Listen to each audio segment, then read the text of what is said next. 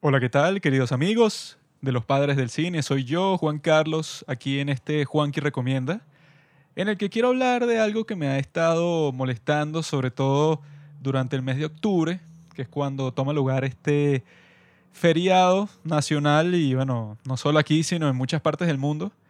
que es este día de la raza, el 12 de octubre, que fue cuando Cristóbal Colón aterrizó con sus barcos en las costas de América en 1492. Esa fecha no se me sale de la cabeza porque me la martillaron durante todos los años de escuela y que durante mucho tiempo fue el Día de Colón, el día en que se celebraba que se, entre comillas, descubrió América. Sin embargo, con el nacimiento de las ideologías woke, de la izquierda, sobre todo de Estados Unidos, y bueno, eso, se, eso es como un cáncer que comienza como un tumor en el hígado, digamos, y se va esparciendo a un órgano, a otro órgano, hasta que ya, bueno, llenó todo el cuerpo, que en este caso el cuerpo sería todo el planeta. Este cáncer comienza en los Estados Unidos porque, bueno, hay mucha gente que le gusta hacer contrasistema, que le gusta hacer que, no, bueno, si tú naciste, por ejemplo, en un sistema capitalista, tú quieres ser anticapitalista porque sí, pero si hubieras nacido en un sistema comunista, fueras anticomunista, por decir algo, pues existe mucha gente que tiene como que esa obsesión. Entonces, en el caso de esto que pasa en octubre, ¿verdad? Dejó de conocerse ese 12 de octubre como el día de Cristóbal Colón, el día del supuestamente descubrimiento de América, porque los pobres indígenas fueron pisoteados terriblemente, toda su civilización fue destruida, porque los colonizadores son desgraciados y vinieron a destruir todo lo que encontraban y con sus tecnologías superiores destruyeron todas estas culturas milenarias hermosas, todas estas cuestiones que eso pues como que para hacer ver a los indígenas como víctimas como que los nativos eran unos pobres tontos, que bueno, que eso yo me acuerdo desde el colegio, pues, desde que yo estaba, que sí, en primaria, la forma en que te cuentan esa historia de cómo empezaron a interactuar los españoles, en nuestro caso con los indígenas de aquí, pues, de el sur de América, fue como que, ah, mira, tontos, miren estos espejos, indígenas idiotas, y los indígenas y que, ¡ay, qué loco! Nunca he visto esto, estos tipos deben ser unos dioses.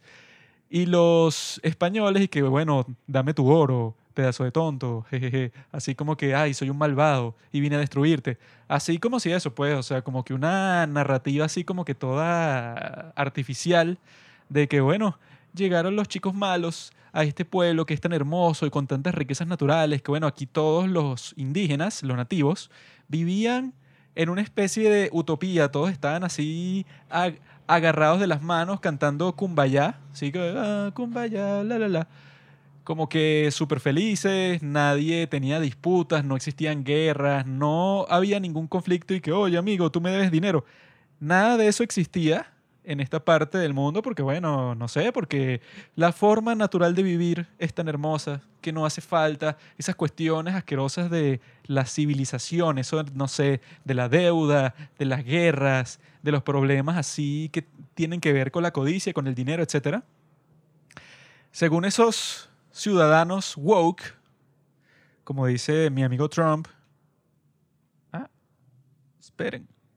You know what woke means? It means you're a loser.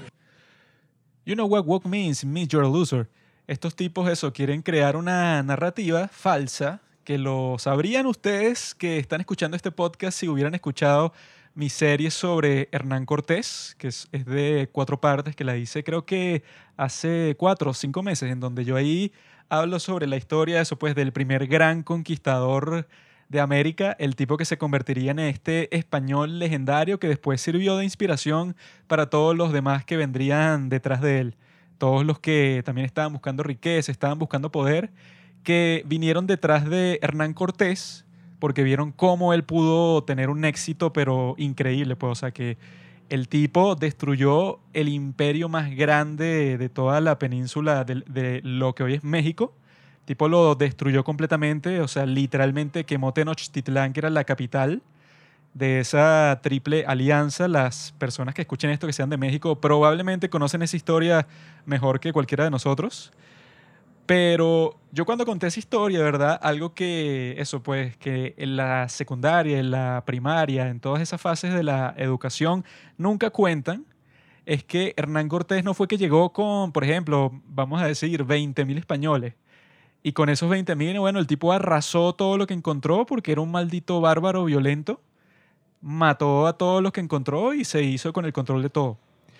La realidad es que Hernán Cortés llegó a América con 500 personas y de esos 500 no eran 500 guerreros porque tú necesitas cocineros, necesitas constructores, gente que no va a estar combatiendo todo el tiempo, sino que los necesitas a ellos, eso pues, como que para instalar, por ejemplo, un campamento o para construir un pueblo si planeas quedarte a largo plazo, que era el plan de él. Entonces, explíquenme ustedes cómo es posible que un tipo con 500 personas tome todo un continente. Bueno, la respuesta es que no es posible sino que tuvo que recibir ayuda de los nativos. Y la forma en la que Cortés hizo esto fue de una forma bastante manipuladora, diplomática, así, o sea, una intriga, pues una conspiración que él construyó a través de los traductores que él tenía de Malinche, que era esta mujer indígena que tenía un talento para los idiomas que era algo sobrenatural. Ella aprendió español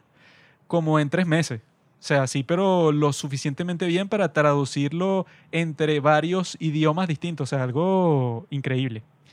Gracias a esto fue que él pudo recibir el apoyo masivo de los Tlaxcala, que al principio creo que le ofrecieron algo así como 200 mil soldados para su causa.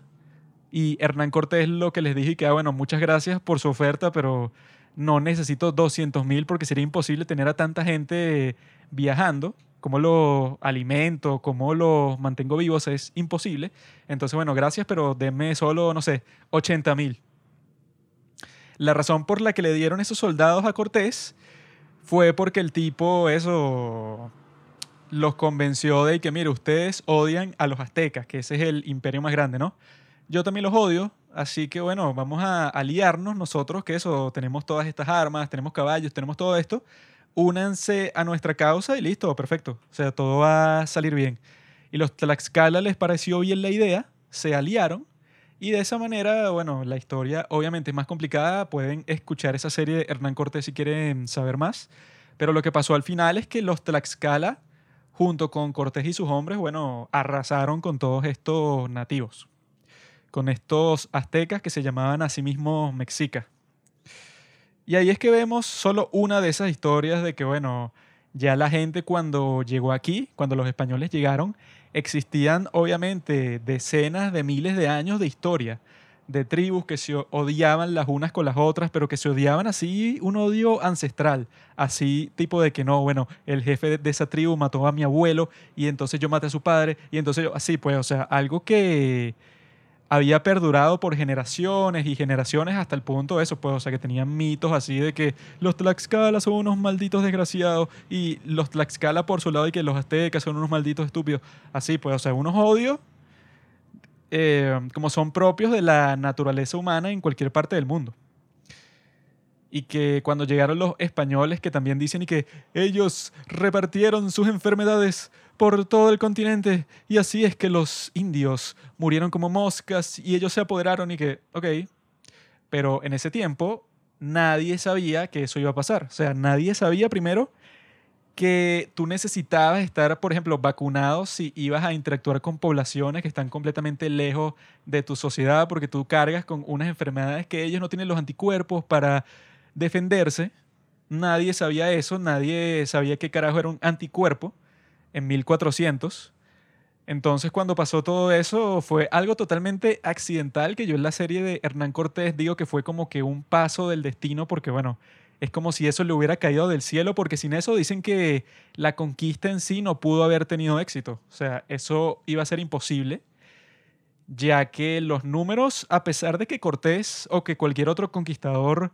tuviera el apoyo de otras tribus, el número de mexicas era grandísimo daba igual. O sea, quizá podrías infligir unas derrotas a estas personas, pero de todas maneras, bueno, va a ser casi imposible derrotar este imperio porque al fin y al cabo es el más grande de todos. Pero cuando empiezan a esparcirse estas enfermedades son devastadoras, tanto así que tienen un índice de mortalidad que sí de 70%, algo así. cuando se muere el 70% de tu población, bueno,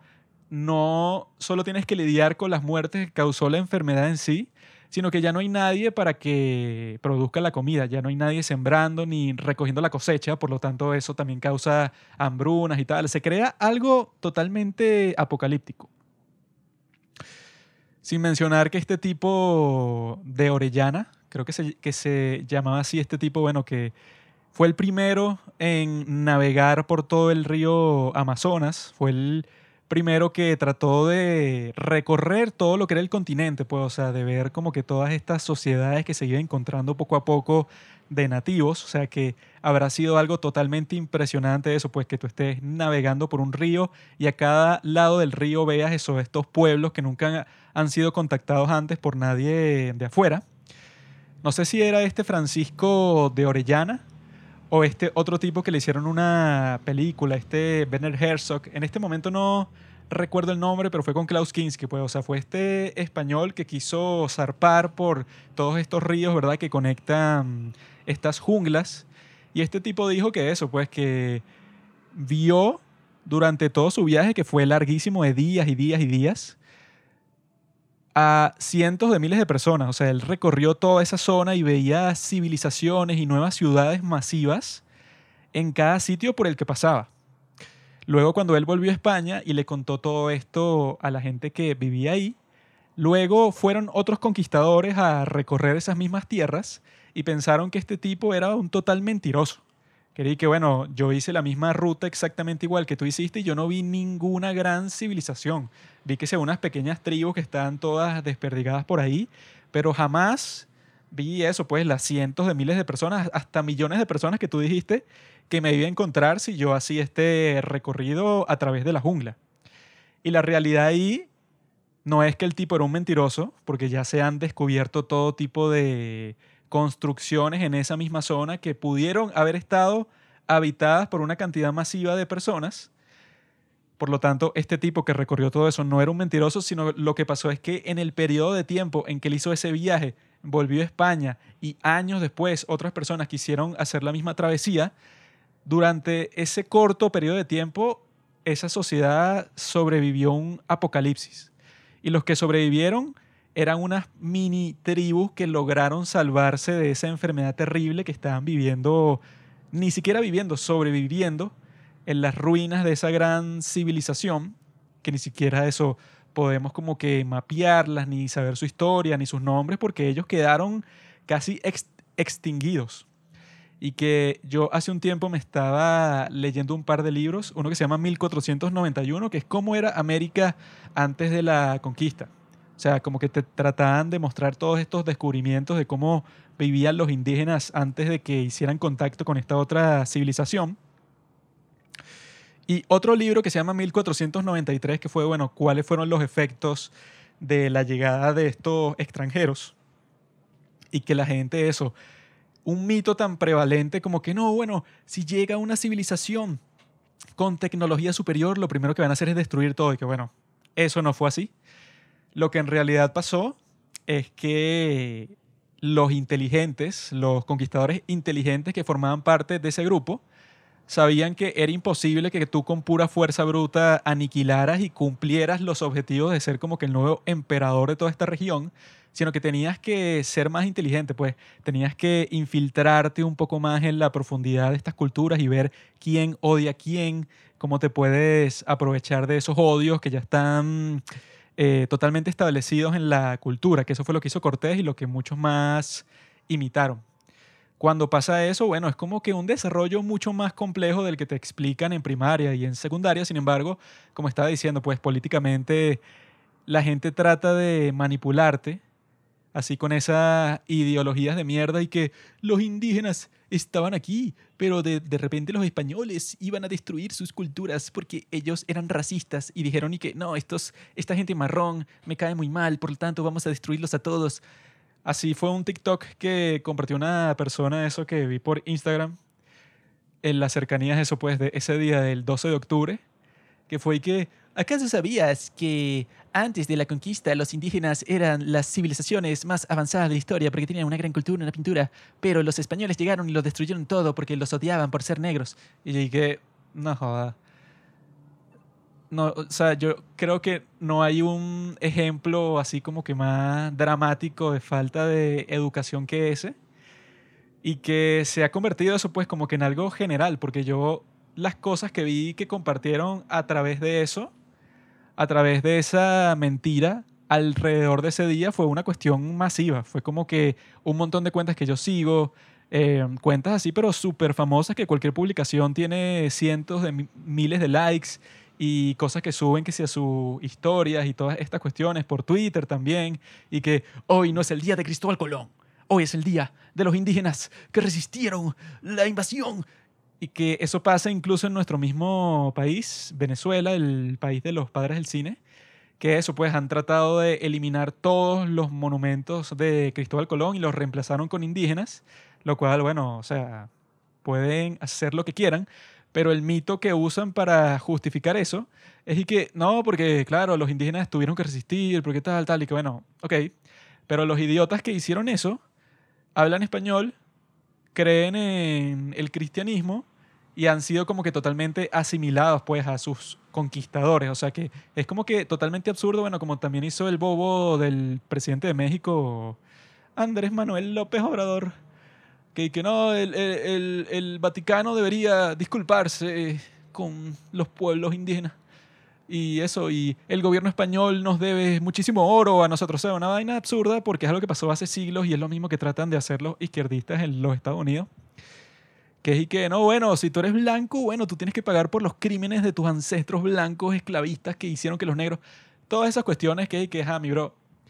estamos en el siglo XXI. Si, digamos, o sea, yo ni siquiera tengo la más mínima idea de quién era mi tatarabuelo. Si uno de mis tatarabuelos era esclavista, ¿quién carajo sabe eso? Y a nadie le debería importar, porque es que, bueno, esas acciones que él o ella cometieron hace siglos no tienen nada que ver conmigo. Sin embargo, en los Estados Unidos tratan de usar esa culpa, pues, o sea, una white guilt, y que no, bueno, tú deberías estar viendo y que check your privilege, porque tú no sabes lo que han hecho tus ancestros y por eso es que mi tío que es negro es pobre y está en la cárcel. O sea, unas vainas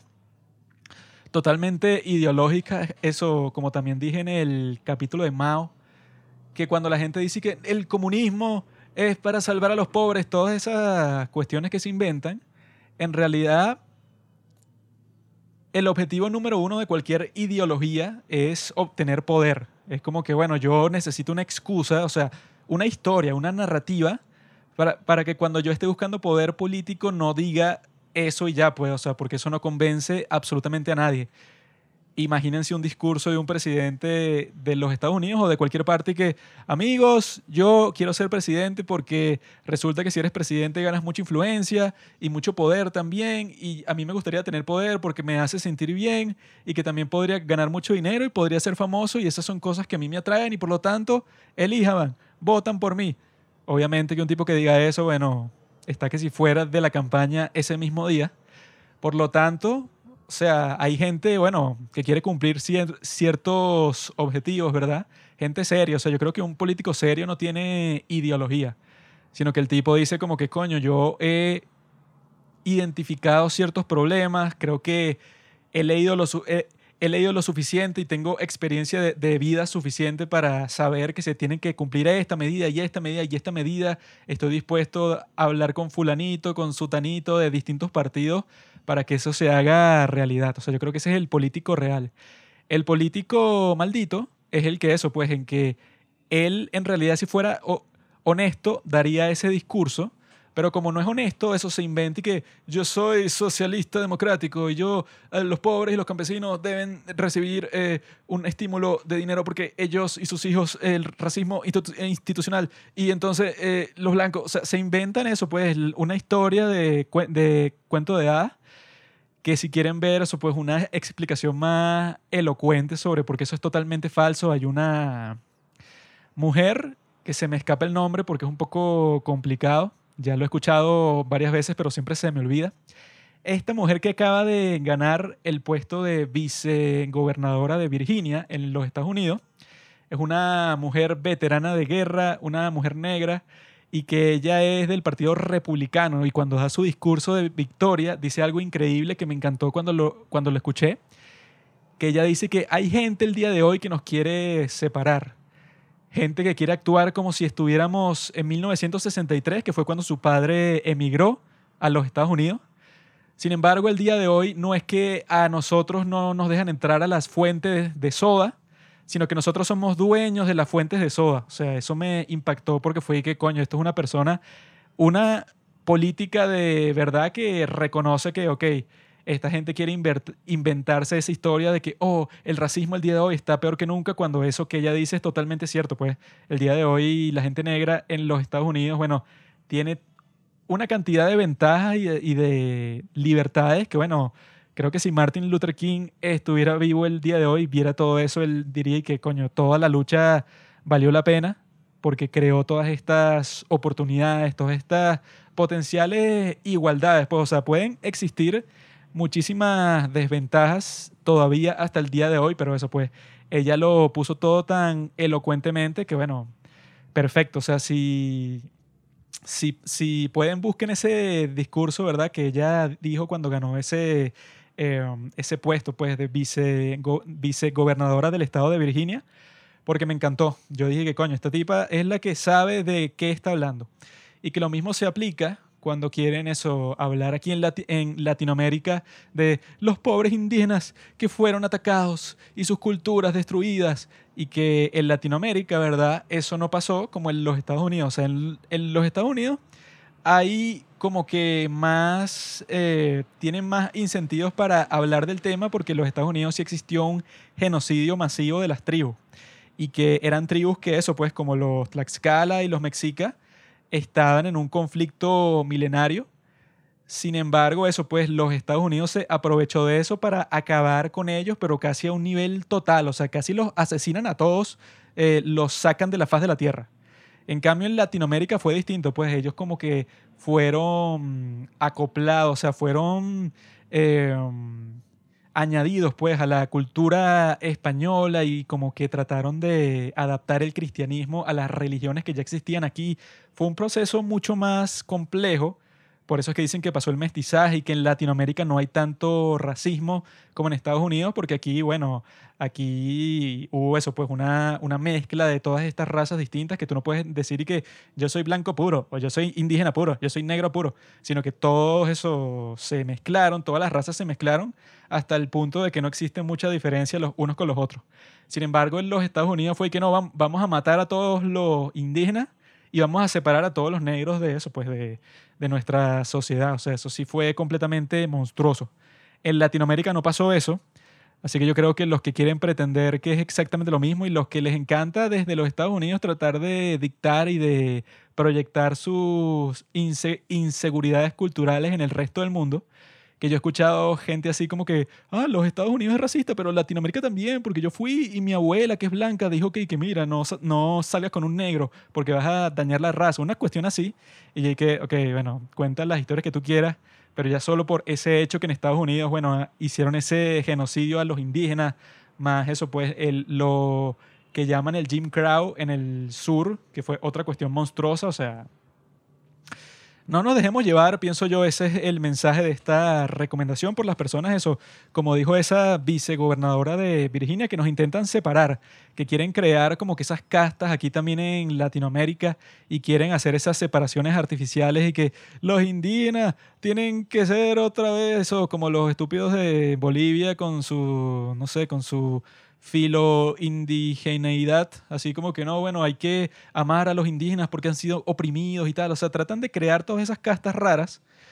de que, bueno, en, realidad eso sí hubo injusticias cometidas, bueno, eso tiene todo el, el sentido del mundo tratar de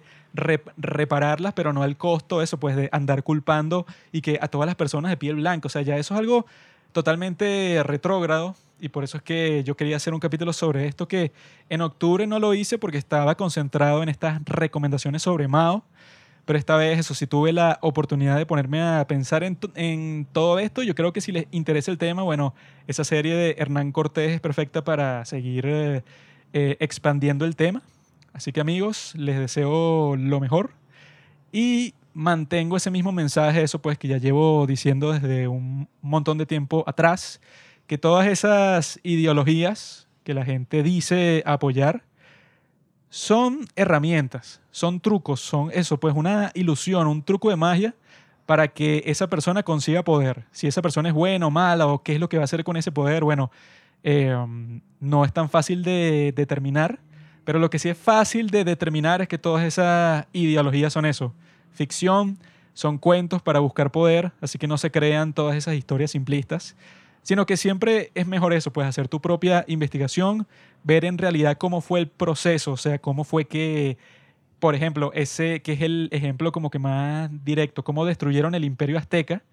que ese ejemplo se esparció por el resto de las conquistas, o sea, tomaron ese caso victorioso, eso pues como la estrategia principal. Así que amigos, sean críticos, pregunten dos veces las cuestiones y no crean que los políticos son sus amigos porque en realidad son todo lo contrario.